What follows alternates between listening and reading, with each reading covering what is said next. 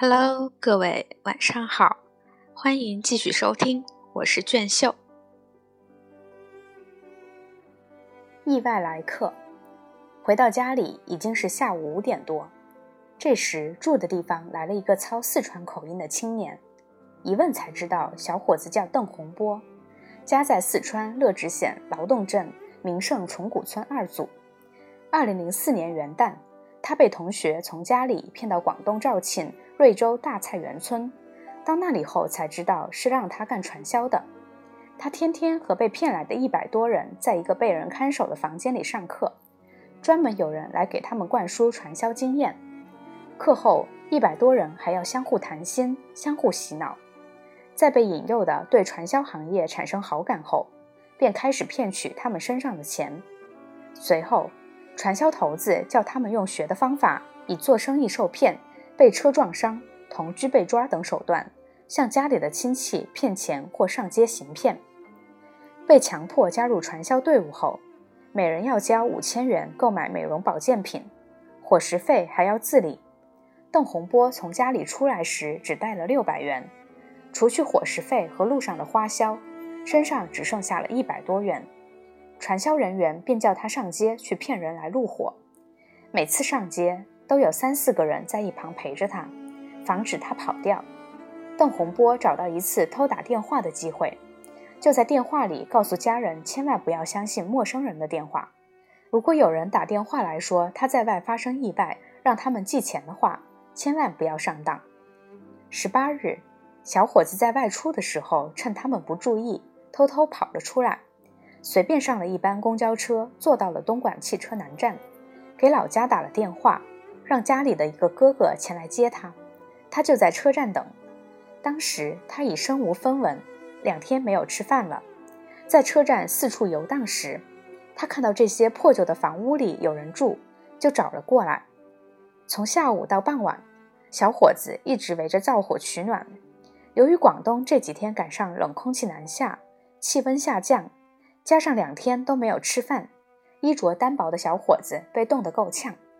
看来他是想在这儿取暖，要些吃的，但又不好意思开口，就待在这儿不走了。做完饭已经是晚上七点多了，杨林贵也看出了这个小伙子的难处，开饭时就给小伙子盛了一碗米饭。在多年行走江湖的日子里，他们救助过很多遇到困难的人，出门在外的人有难处。谁不想让人帮自己一把？这样的帮助有时候就简单到给别人一碗饭。邓洪波狼吞虎咽地吃完了这碗饭，然后主动拿出他的身份证让我们看，以证明他的身份和他所说的话是真实的。我看他的身份证号是五幺幺零二二幺九八二。曾到过四川的杨林贵还问起了邓洪波居住环境的一些地方特征，确定这小伙子没有撒谎。邓洪波告诉我们，他哥哥要在后天才能赶到这里来接他，这两天他只能待在候车室里。邓洪波又吃了一碗饭后，向杨林贵他们说了一些过年的吉祥话，就回到候车室了。杨林贵一再跟他说，饿了就随时过来。一月二十一日是大年三十，吃完早饭，杨林贵便和杨海成分头外出耍猴。由于昨天收入不错，今天杨林贵又准备到人民公园去，而杨海成和搭档则打算去东莞后街的工业区试试看。这天，我跟着杨海成到了后街工业区。东莞后街是广东最早的工业开发区之一，有四百三十二个工业区，几乎每个村都有几个工业区。那里生产的电子元件、电器、机械、纺织品远销海内外。外来务工人员有八万多，占当地总人口的四分之三还要多。这里的打工者为了赚些加班费，很多人过年都不回家。后街最大的特色就是走到哪儿都是摩托车，乘坐便宜，一辆可以带上四个人。这里也有很多新野的打工者在开摩托车赚钱。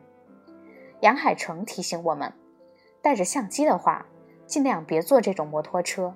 以免遇到抢劫。后街离我们住的地方不是很远，我们是牵着猴子走过去的。八点多，杨海成他们就在后街三屯区的街口拉开了场子。时间太早，没有人过来观看。耍到九点多，这里的商贩都开始出摊了，杨海成耍猴的场地就越来越小了，逐渐被这些当地的商贩占据。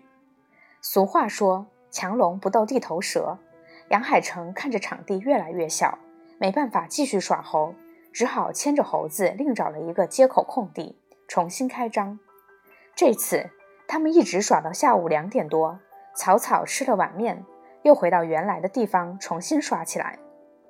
在这儿打工的人对耍猴还是很感兴趣的，尤其是看到猴子和人打架时，猴子捡起石头砸向耍猴人的时候，场边的人不时地给猴子递上大一些的石块，让猴子使劲儿砸耍猴人。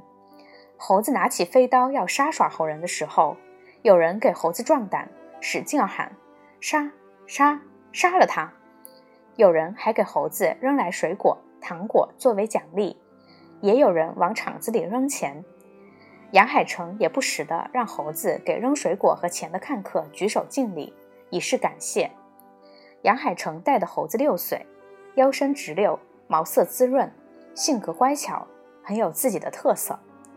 这只温顺的猴子不怕生人，刚开场时会自己走到围观人群面前，挥手示意围观的人往外站些，这样场子可以更大。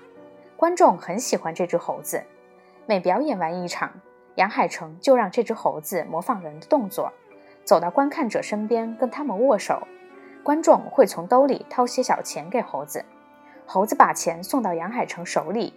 如果是糖果或水果，猴子就很开心的自己留下吃掉。杨海成的这场猴戏一直耍到下午五点多才收场，这一天赚了三百多元。杨林贵他们这一天却几乎没做成生意，每到一处都会有保安、警察制止他们在街头耍猴。这一天，他们在城里被来回赶了十多次，一共只赚了几十块钱。晚上，杨林贵把昨天买的春联贴到了临时的家门口。以往这时候，他们都是赶回家过年，正和家人贴春联、吃年夜饭，而今年的年三十。他们七个人第一次在外头过了年夜饭，做好了，一条鱼，一只鸡，五斤肉，两瓶酒，两条烟，这就是他们过年的全部伙食。没有春节联欢晚会，没有鞭炮，更没有儿女在身边。吃完饭，他们就睡了。明天是新年，他们要继续上街耍猴卖艺，重复今天的生活。